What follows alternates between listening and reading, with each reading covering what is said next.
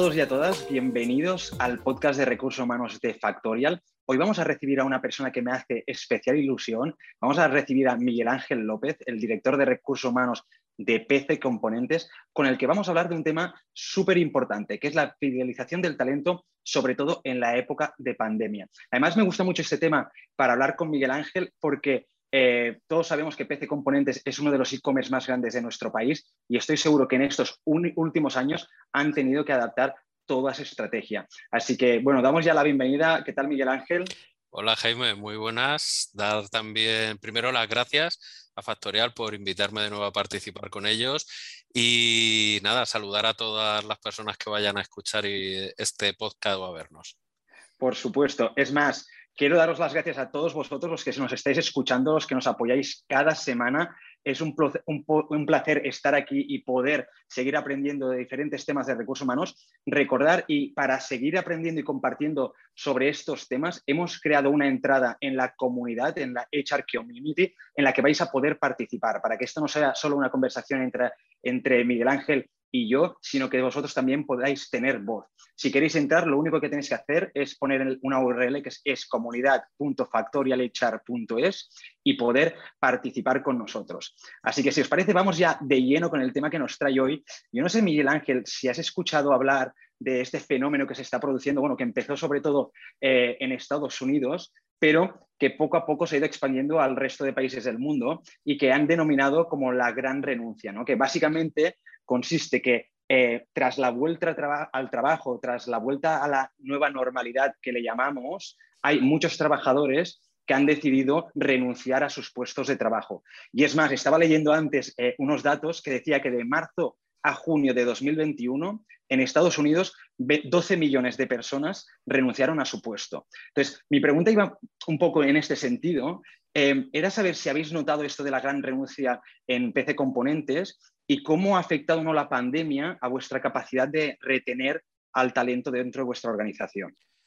Pues Jaime, la realidad yo creo que la hemos hablado antes o después, cualquier compañero de recursos humanos o compañera hemos hablado sobre esa realidad porque es verdad que en los últimos meses, a partir del mes, como tú bien dices, de la vuelta a la normalidad, cuando parecía que todo esto de la pandemia empezaba a normalizarse, empezaba a avanzar la vacunación, a que poco a poco todo permitiera que las personas eh, intentaran volver a coger aquellos hábitos que tenían olvidado, esa vuelta a la oficina, ver a los compañeros, qué va a hacer mi empresa, eh, salíamos de la incertidumbre de esto, ha traído la pandemia a la incertidumbre, cómo van a reaccionar las empresas a partir de que parece ser que todo permite el desescalar aquellas medidas que se habían puesto en marcha, pues más de uno u otro compañero lo hemos comentado. Y es verdad que la gran renuncia, ese fenómeno eh, que se ha catalogado como tal en, Estados Unidos, ha dado más de un café con algún compañero comentándolo y alguna que otra publicación en, en distintas redes sociales. Eh, la cuestión es eh, si realmente, me preguntabas por PC Componentes, me preguntabas en este caso por la realidad que vivimos aquí, si la hemos notado igual. Yo creo que cada país, cada, y dentro en este caso además de, la región en la cual nos encontramos, que es en Murcia, eh, todo se vive de manera muy diferente. Debe ser puesto en contexto, debe de entenderse y lógicamente el mercado laboral español es un mercado laboral muy diferente, es un mercado laboral que presenta una serie de variables que no tienen por quedarse en otros y eso hace que fenómenos como este que se vive en Estados Unidos quizás aquí no lo hayamos notado como tal. De hecho, ¿Cuáles son estas diferencias, Miguel Ángel? pues eh, sí, pues mira, te voy a poner en, situación. Es decir, en el mercado laboral español estamos acostumbrados a una filosofía en la que, aunque las nuevas generaciones poco a poco la van rompiendo, en generaciones anteriores a la mía, incluso alguna de la mía, yo soy del 75, un trabajo era para siempre. Es decir, tú empezabas en un trabajo y para bien o para mal, te gustara o no, eh, tú ibas a permanecer en ese trabajo porque lo importante era la estabilidad, era lo que te permitía formar una familia, el proyecto, la motivación no eran tan importantes, realmente era la fuente de ingresos que te permitía afrontar una serie de gastos, que te permitía poder generar un entorno de vida en base a una serie de, criterios que te venían seguramente marcados por la educación, la familia, etcétera, etcétera. Eh, dentro de toda esta situación tenemos un mercado laboral, sobre todo en español, en el que esa renuncia voluntaria o la salida voluntaria de una empresa siempre se suele hacer cuando tienes algo garantizado. La gente no suele lanzarse a la piscina sin saber que tiene una red de seguridad.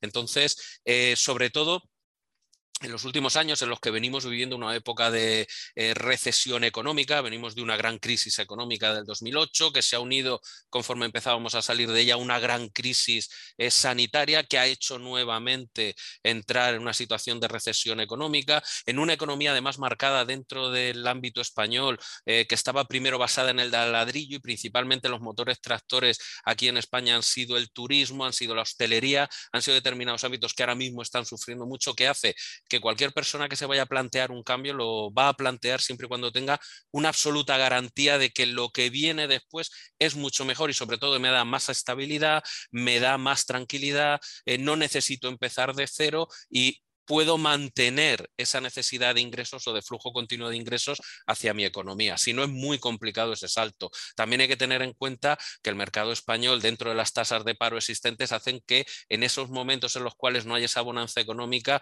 las personas se retraigan más a la hora de tomar una decisión de cambio. Sobre todo, ¿por qué? Porque los periodos en los cuales vas a permanecer en desempleo fuera del mercado laboral pueden ser cada vez más largos y especialmente ahora, sobre todo, el miedo que se tiene a estos fenómenos que han aparecido, que están siendo absolutamente nocivos y perjudiciales como el edadismo, hace que muchos grandes profesionales con una determinada edad a partir de los 40, esa motivación que se pueda poner, tener por el cambio vaya cada vez yendo a menor, precisamente por el miedo a mi edad va a ser un freno principal, se prefiere a personas más jóvenes, eh, quizás se considera que yo puedo estar obsoleto tecnológicamente o los conocimientos que puedo aportar y hace que eh, la persona no tenga tanto interés en cambiar. Entonces, en todo esto Sí, Jaime, perdona. No, no, que justamente, o sea, me estás hablando de temas de propuesta de valor, ¿no? Me estás diciendo, pues, que eh, unas personas de, por, por, por, ¿no? su perfil eh, personal, pues, de una cierta edad, seguramente valoran unas cosas totalmente diferentes que otras personas más jóvenes. Eh, vosotros desde PC Componentes,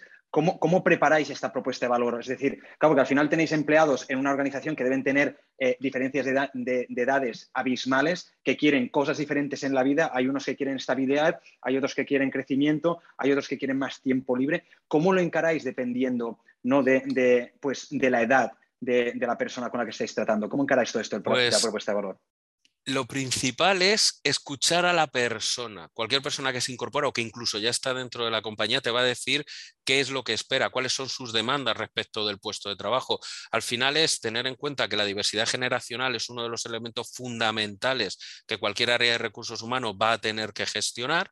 Nos encontramos también en una época en la cual, eh, sobre todo en el sector en el que nosotros nos movemos, en el que la carga o el componente tecnológico es amplísimo y estamos en un mercado laboral donde la oferta eh, supera o en este caso eh, es muy inferior a la demanda existente, es decir, se demandan muchísimos perfiles y hay una oferta muy pequeña, con lo cual la fidelización, la atracción del talento tiene que ser todavía un punto clave. ¿Y qué es lo que estamos trabajando?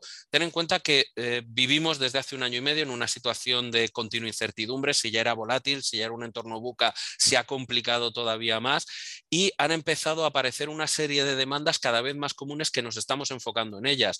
Es decir, eh, la gente, o en este caso el personal, las personas que se dirigen a nosotros, el colectivo de compañeras y compañeros que están trabajando, ¿qué es lo que están buscando dentro de esa cultura? Lo primero es un propósito, es decir, debemos de tener un propósito claro como compañía, debemos decirles, estamos orientados a conseguir esto y esta es la aportación que nosotros vamos a generar. Al igual que todas las compañías, si no te defines por ese propósito, que es lo que va a perdurar, que es lo que te va a dar tu razón de ser, es muy difícil que luego puedas generar una cultura coherente. A partir de ahí, ¿con qué nos encontramos? Si nosotros estamos diciendo que nuestro propósito es la conveniencia del cliente, el cliente es el interno y el externo. Nuestro cliente interno, nuestros trabajadores, ¿Cuáles son esas demandas que deben de conformar posteriormente nuestra oferta? Pues básicamente son cuatro. La primera y principal, el reconocimiento. Eso es básico en cualquier compañía ahora mismo y creo que es uno de los elementos o los cuatro elementos que te voy a comentar ahora son los que han propiciado, especialmente en Estados Unidos, esa gran salida de trabajadores hacia el mercado, hacia la búsqueda de nuevos horizontes. Una, la falta de propósito, proyectos agotados, proyectos poco motivadores, unidos a una situación de crisis en las cuales eh, el estrés que se ha vivido a la hora del trabajo, ese cambio radical, esa ausencia de relaciones han incidido mucho, con lo cual ese reconocimiento tanto individual como colectivo, el poder hacer eh, concienciar a todo el personal de cómo tu aportación individual influye en el grupo, influye en la consecución de unos objetivos, influye en la consecución de dicho propósito, es fundamental.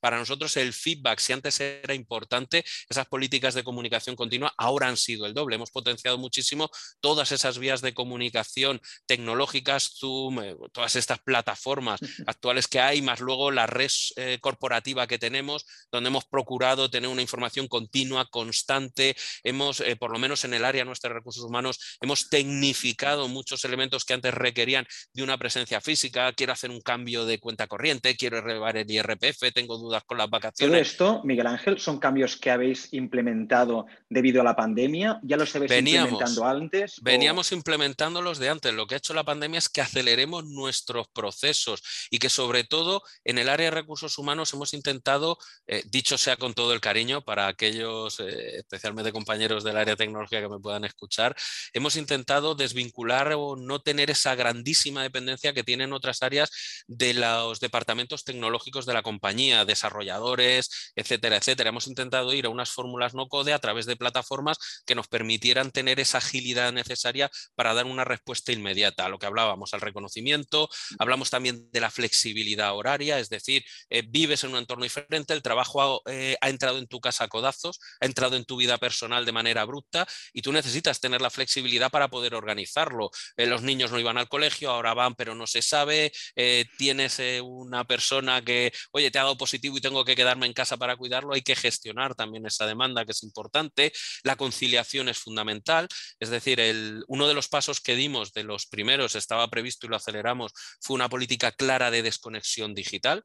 Es decir, algo que creemos que ha influido mucho también en ese cambio básico que ha habido, sobre todo en Estados Unidos, y sobre todo cuando una persona se plantea el cambio, es el no respetar sus espacios privados. Es decir, el hecho de estar en casa no significa que debas de tener tu parada a comer, debas de tener un horario adecuado, no te tengan que molestar, no tengas que estar pendiente de un email, de un grupo de WhatsApp. Esto es una queja, una queja habitual. y suele eh, ser un motivo de salida. En amigos, en compañeros, de decir, ostras, es que trabajo más en época de pandemia, cuando estoy desde casa, porque no, mis jefes se toman el, permiso de poder llamarme a cualquier hora. Y aquí me gusta mucho, que no sé si es algo que os estáis planteando, ¿no? Por ejemplo, en Alemania sé que hay empresas, si no me equivoco, una de ellas era Volkswagen, que a partir de las 7 de la tarde eh, desconectan los servidores del correo electrónico, por lo que aunque tú envíes un correo electrónico, ese correo no va a ser enviado y no va a ser recibido y no se vuelven a conectar hasta las 8 de la mañana del día siguiente. No, no hemos llegado hasta ese punto, pero más que nada porque vivimos, no podemos desconectar nuestros servidores, más que nada por el propio negocio, pero sí es cierto que lo que se ha hecho es un trabajo de concienciación. Dentro de la política no solo se queda en un documento estante, en un estante precioso y maravilloso, sino que se ha procurado concienciar en primer lugar a los responsables. Es decir, en España la normativa no es como la de Portugal, que eh, no solo no, eh, no es como la española en la cual usted lo puede mandar, pero no puede obligar a, la persona a responder. Portugal ha ido un paso más allá. Nosotros hemos procurado seguir una senda parecida en la cual, vale, eh, usted no solo no tiene, sino que no lo mande. Hemos procurado decirle, si puede esperar, que se espere.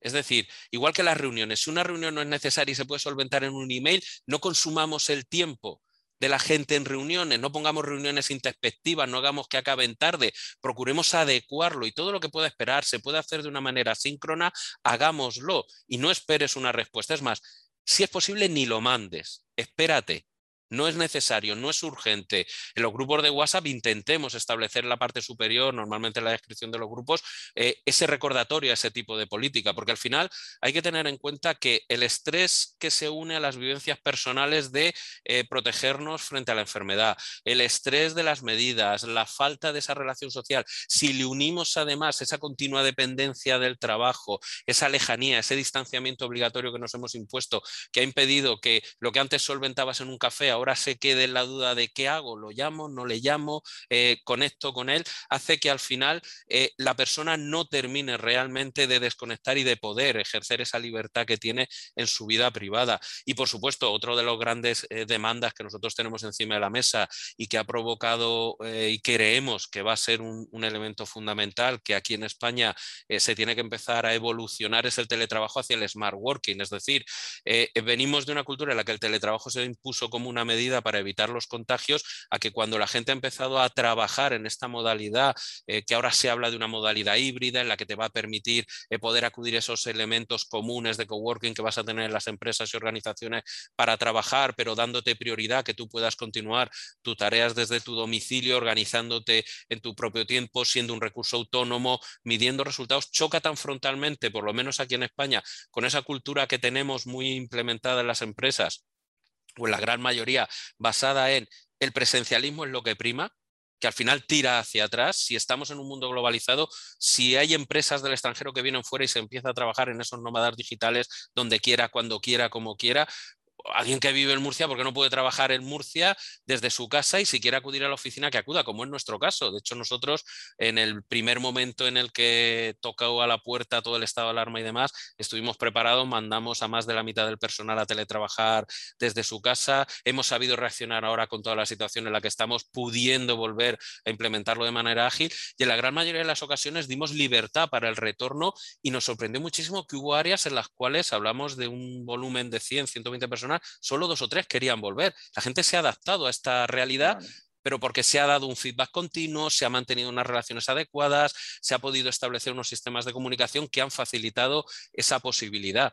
Entonces, y estas eh, personas que han decidido quedarse desde casa trabajando, teletrabajando, es, es porque hay una flexibilidad, o sea, es híbrido, es totalmente online, es, o sea, ¿cuáles son tienen libertad, tienen libertad de elección. de hecho, las instalaciones están ya preparadas, eh, se puede hacer en híbrido, puedes hacerlo mitad y mitad, puedes establecer una organización total o 100% remoto, de hecho hay personas en 100% remoto porque prefieren estar así hasta que eh, se calme la pandemia y luego pasar a un modelo híbrido, es decir, yo creo que lo que mejor funciona en estos casos, eh, sobre todo atendiendo a la consecución de resultados respetando la desconexión digital y estableciendo las políticas muy claras, al final es la consecución del resultado y sobre todo eh, trabajando políticas de confianza absoluta.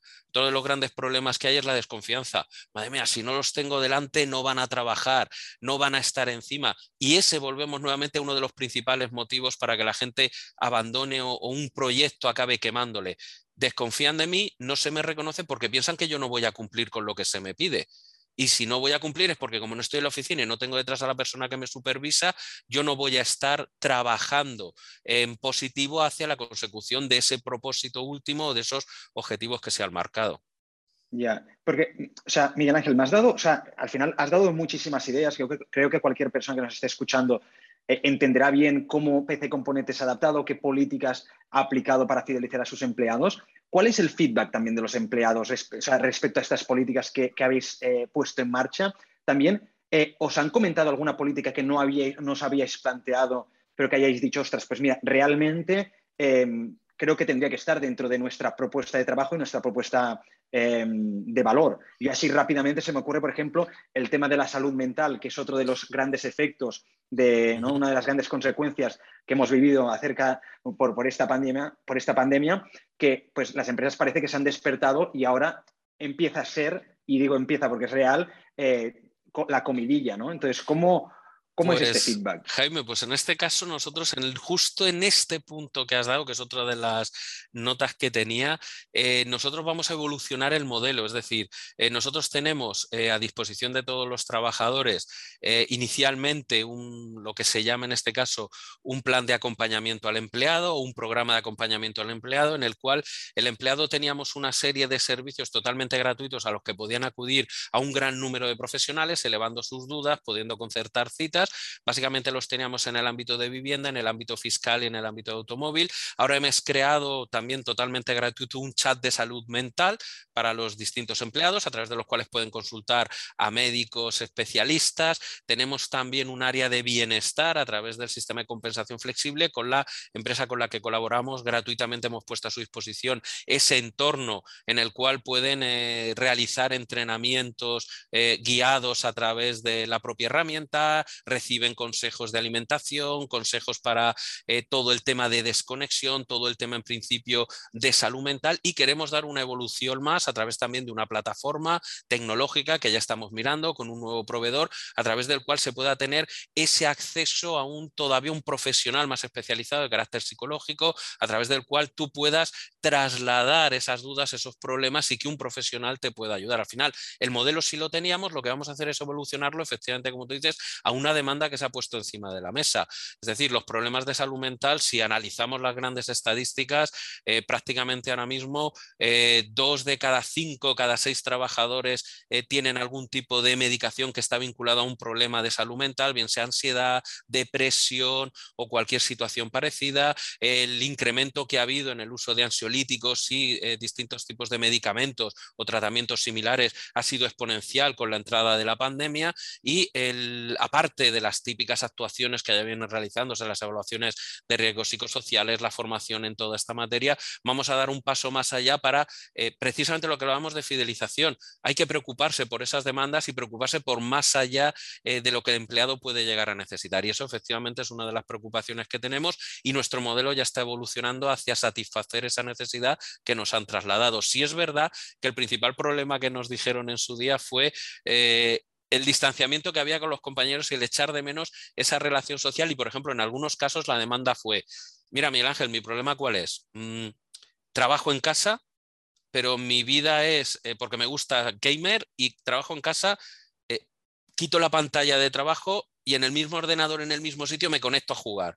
Yo necesito salir. Entonces, eh, necesito que abráis la oficina, necesito que me creéis el entorno híbrido, porque mi forma de evadirme es salir y cuando yo vuelva ya a centrarme en mis hobbies, pero el problema es que mis hobbies se unen tan rápido al trabajo que me resulta complicado desconectar porque no cambio el entorno. Entonces, también abrimos las oficinas, creamos el entorno con unas medidas de seguridad, con unos aforos limitados y como decíamos, en un entorno híbrido de rotación en que los equipos se han organizado libremente para poder ir viniendo a las oficinas sin problema. Claro, es que esto es otra de las situaciones que supongo que os habéis encontrado. Antes hablábamos de la propuesta de valor, nos encontramos que la propuesta de valor debido a la pandemia cambió de, la noche a la mañana y siempre hay una parte de la propuesta de valor que es pues, el ambiente laboral, el estar en contacto con otras personas, el, rollo, ¿no? que se genera en las oficinas, la propia cultura de la organización. Y todo esto, cuando tú trabajas desde casa, lo pierdes porque no es lo mismo eh, comer con una persona que verla una vez a la semana por una videoconferencia. Entonces, eh, ¿dirías que esto ha afectado a la manera en cómo las al rendimiento de las personas? Al rendimiento no.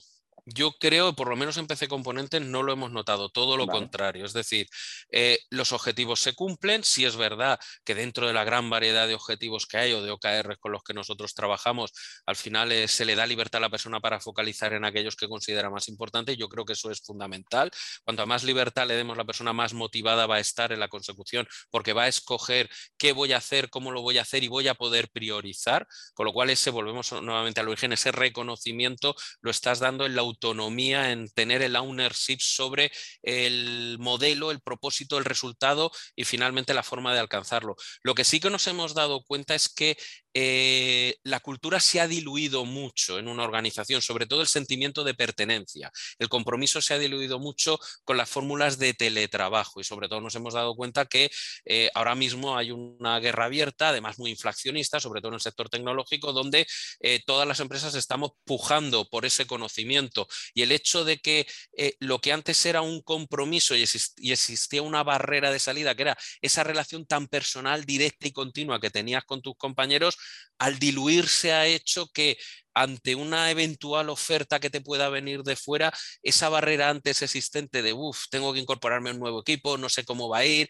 me van a aceptar, cómo puede ser, al diluirse y ofrecerte el teletrabajo, el trabajo remoto, decir, bueno, si al final realmente lo que voy a cambiar es, eh, en vez de tener unos colores, voy a tener otros, voy a trabajar ahí. ¿Qué vamos a hacer nosotros para, para contrarrestar esa situación? Este año vamos a sacar también un catálogo que ya hemos puesto en marcha para todos los equipos que se encuentran en remoto, eh, para generar eh, distintos entornos en los cuales se vayan a dar a lo largo del año al menos tres, cuatro actividades de team building fuera de lo que es el entorno, ojo, con todas las medidas de seguridad, todo muy controlado, en una relación al menos de un día fuera de casa en la que con un concreto objetivo, se va a trabajar un aspecto concreto, la cultura de PC Componentes, y luego vas a tener un momento de esparcimiento, de conocimiento más personal con todos tus compañeros para seguir generando esos entornos. Claro, respetando las medidas, respetando los entornos bien buscados y demás. Entonces, yo creo que lo que principalmente no es tanto el rendimiento lo que ha afectado, sino cómo se ha ido diluyendo poco a poco lo que era una cultura muy fuerte y en muchas empresas se habrá visto en cuanto a valores, en cuanto a compromiso, en cuanto a engagement del personal y cómo es necesario volver a comenzar a recuperar esa cultura y hacerlo desde el punto de vista de las relaciones. Sin ello, luego es muy complicado que finalmente eh, la persona a la hora de valorar el salir o no de una empresa eh, valore más un tema económico, que es lo que se está produciendo ahora mismo, olvidando el resto de factores, porque realmente los factores, si yo trabajo en mi casa, voy a seguir en el mismo entorno, me relaciono conmigo mismo, poco más. Totalmente. Yo, yo, o sea, todo lo que estamos hablando, estamos hablando a nivel, sobre todo a nivel global de la empresa, a nivel genérico. A mí me gustaría también saber, eh, y también para, ir cerrando, a ver si, nos puedes dar algunos consejos, em, ¿qué haces tú personalmente con tu equipo? ¿qué, acciones tomas para aumentar su compromiso, para que estén cómodos, para que den el máximo de sí mismos, eh, ya no a nivel de empresa, sino lo que haces tú personalmente? Es muy buena pregunta, porque muchas veces yo creo que sale más de dentro, yo creo que es algo, eh, y, eh, no innato, sino el surge por el propio, lo primero y fundamental, eh, tener una comunicación y yo creo que es diaria y continua, es decir, ellos tienen que saber que la persona, eh, quien puede ejercer el liderazgo del departamento, en mi caso yo, tiene que ser accesible. Eh, sí es verdad que eso implica un mayor sacrificio, pero es cierto que la situación en la que nos encontramos, el ser accesible facilita mucho que esa comunicación sea fluida y facilita mucho que eh, las personas que forman parte de mi equipo de recursos humanos tengan la confianza en trasladarte ya no solo los problemas del día a día laboral, sino aquellos personales o aquellas necesidades que puedan tener. Yo creo que la cercanía... ¿Cómo lo haces esto, Miguel Ángel? Es decir, ¿tienes una llamada diaria con ellos, una llamada semanal, un one-to-one? Las, que, las que necesiten. Yo normalmente tenemos mensualmente un one-to-one y tenemos un, lo que yo llamo PDA, en la cual hay uno individual y uno colectivo por áreas, y luego lo que sí que les he puesto en marcha, y eso se lo comenté, al menos una o dos veces al mes, sí me gusta que todos vengan a la oficina y estén con nosotros. Sí es verdad que ahora en Navidad hemos hecho una pequeña comida de, Navidad cuando se ha podido, un poquito antes de que sucediera todo esto, con todas las medidas de seguridad, haciéndolo bien. Eh, sí que hemos procurado, el, y sobre todo además fuera de este ámbito, el fomentar eh, actividades actividades conjuntas, la compra de lotería, eh, vamos a ver los sorteos que hemos hecho en la empresa de Navidad, es decir, el poder involucrar a todos, el que empiece a diluirse un poco, yo tengo que estar en administración de personal, yo estoy en desarrollo, yo estoy en selección, es decir, al final es un poco el día a día. A la hora de establecerlos de forma, si quieres, más estructurada, para mí es fundamental el que ellos eh, me vean, con lo cual mensualmente siempre tenemos un one-to-one, individual con los miembros de todo el equipo. Tenemos un PDA, que sería el plan de acción en el que vamos a repasar qué estamos haciendo, qué proyectos eh, se están impulsando, qué necesitamos. Por ejemplo, ahora en la fijación de los OKRs se les ha pasado, sobre todo desde el punto de vista de qué objetivos quiere tener cada uno de ellos y hemos repasado lo que quieren poner en marcha, lo que quieren desarrollar. Han preparado su propuesta y nos la han presentado eh, abiertamente a todos, de manera que también eh, generamos un entorno de transparencia, de comunicación y colaboración con continua, porque lo que tú vayas a poner en marcha puede influir en, en otra área dentro del departamento y viceversa, con lo que es necesario que esa fluidez siempre exista. Y al final es un poco estar pendiente de sus necesidades, ser accesible y, eh, como tú bien dices, mantener esa comunicación continua. Eh, tanto formal como informal. El one-to-one está muy bien, pero si no va a continuación seguido de darle esa confianza y esa accesibilidad va a ser muy difícil. Al final es como el que saca el ticket de la carne. A ver, ¿cuándo hoy es 15? Pues hasta el 15 que viene ya le volveré a ver. Entonces yo creo que tienes un trabajo continuo al final es una balanza, ¿no? O sea, se, ha, de ser también a nivel profesional, pues dar ese, ese, acompañamiento, es decir, tener un espacio que ya está fijado, que siempre podemos hablar y sabemos que tenemos, pues, pues naturalmente nos adaptamos a las necesidades y si alguien quiere discutir cualquier tema que vaya surgiendo, pues también tener pues, contacto directo. Y una cosita más que ha funcionado muy bien y yo creo que muchas empresas lo olvidan, eh, la formación tiene que ser también un divertimento. Una cosa que les he pedido es que todos ellos tienen que hacer como mínimo un curso que les guste y les interese al año. De manera que puedan compartir esos conocimientos, puedan hacerlo y luego preparar una presentación. Hay un compañero que le encanta toda la parte de People Analytics, toda la parte de personas, ya he realizado un curso básico, le está haciendo uno superior y tiene varios proyectos en marcha que lo van a, que lo van a lanzar y va, va a quedar muy chulo y lo va a presentar a todos y cada uno tiene que escoger en esa formación qué me gustaría, en qué me gustaría prosperar, en qué me gustaría formar, en qué me gustaría avanzar para luego presentarlo al resto. Con lo cual la formación también es un elemento de unión. Sí, porque además también sirve para motivar a, los empleados. Pues yo, Miguel Ángel, te quiero dar las gracias por, esta charla. Creo que ha sido súper interesante. Creo que nos podemos llevar muchísimas ideas para implantar en nuestras organizaciones. Recordar, lo vuelvo a repetir, cualquier persona que nos esté escuchando puede ir a la comunidad de recursos humanos de Factorial, eh, pues compartir con nosotros las políticas que están utilizando para retener o para fidelizar a los empleados en su organización y también así podremos aprender em, qué están haciendo otras empresas que no sea la nuestra. Para acabar yo, Miguel Ángel, te quiero hacer un juego. Eh, a ver, a, ver, o sea, es algo totalmente así improvisado, pero me gustaría así de manera súper rápida, en 30 segundos, que, me explicaras un poco cuál es, según tu visión, 100%, eh, la diferencia entre retener y fidelizar a los empleados. Muy sencilla. Eh, para fidelizar entre retención y fidelización, la diferencia es muy básica. La retención tiene una fecha de caducidad. Tú podrás dar algo pero a continuación te lo van a pedir. Tardará un año o dos, pero te van a pedir lo mismo, incrementado. La fidelización es, soy capaz de detectar y anticiparme lo que me puedes pedir y te lo doy. De manera que nunca vas a venir a exigirme para continuar. El propio proyecto es lo suficientemente ambicioso para que yo ya haya satisfecho lo que necesitas. Me encanta, me encanta. Para mí la, también lo veo así, para mí la retención es algo que la empresa impone, algo que yo te obligo a aceptar estas condiciones y la fidelización, en cambio, es algo en que las dos partes llegamos a un, acuerdo y porque entendemos que la propuesta de valor es también cosa de dos y así yo estoy a gusto en la organización y quiero estar aquí. Así pues nada, Miguel Ángel, muchísimas gracias por, tu tiempo, por estar aquí. La verdad es que ha sido un placer eh, y os deseamos lo mejor desde Factorial a PC Componentes. Igualmente, Jaime, muchísimas gracias. Os deseamos igualmente lo mejor a Factorial, a ti y a todos y un feliz año y ojalá vaya mucho mejor que el pasado. Seguro que sí. Un abrazo. Un abrazo fuerte. Hasta luego.